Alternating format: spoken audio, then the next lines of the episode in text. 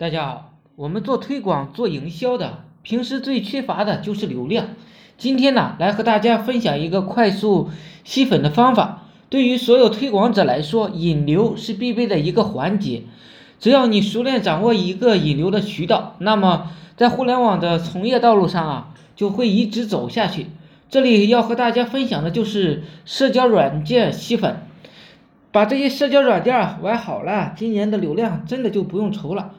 不懂引流的最适合看这个文章了。这里给大家举例说明说明，就是第一种呢是探探的引流模式。首先呢是注册账号，然后修改你的个人信息，头像、名字都可以设置的吸引人。这这些平台上吸粉啊，最先准备的自然是美女照片。所以首先要把前提准备啊要做好了，要有一个美女套图。图片大家都可以在网上搜，这些设置完之后啊，我们就可以去跟别人打招呼了。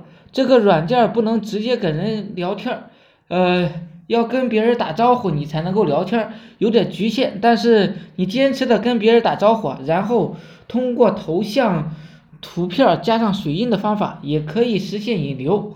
每天更新三到六条动态，把生活圈啊打造好了，接着就是放大设计。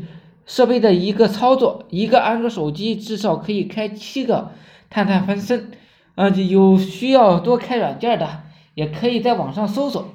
第二个呢，就是陌陌引流方式，陌陌是类似于微信的一个社交工具，但是它有区别于微信，同样呢都是做社交关系的，微信是做熟人强关系的，也就是说在微信中彼此都是相互认确认，觉得靠谱的才够保持联系，但是呢。陌陌更多的倾向于陌生人的交涉，这是陌陌的一个标签和特性。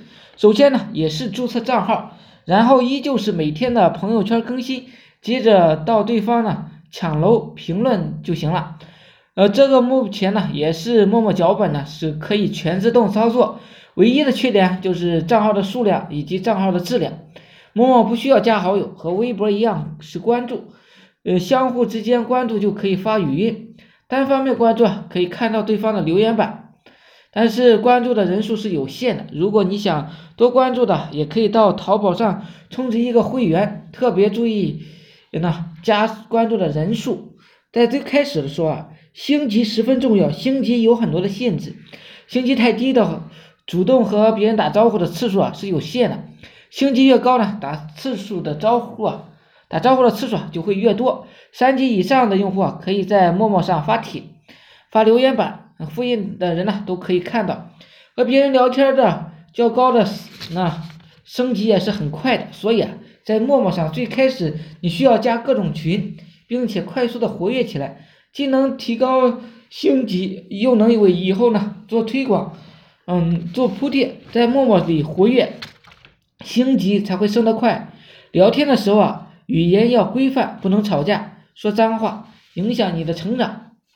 进到陌陌群啊，首先是嘴甜打招呼，让爆照我就非常的大方，拿出来，然后说一些很开心的认识大家、多赞美的一些话。谁不喜欢听赞美的呢？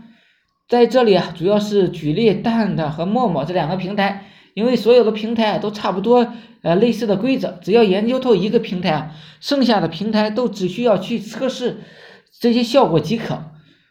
不以变现为目的的引流啊，它都是在耍流氓。接下来就分享变现的一些手法。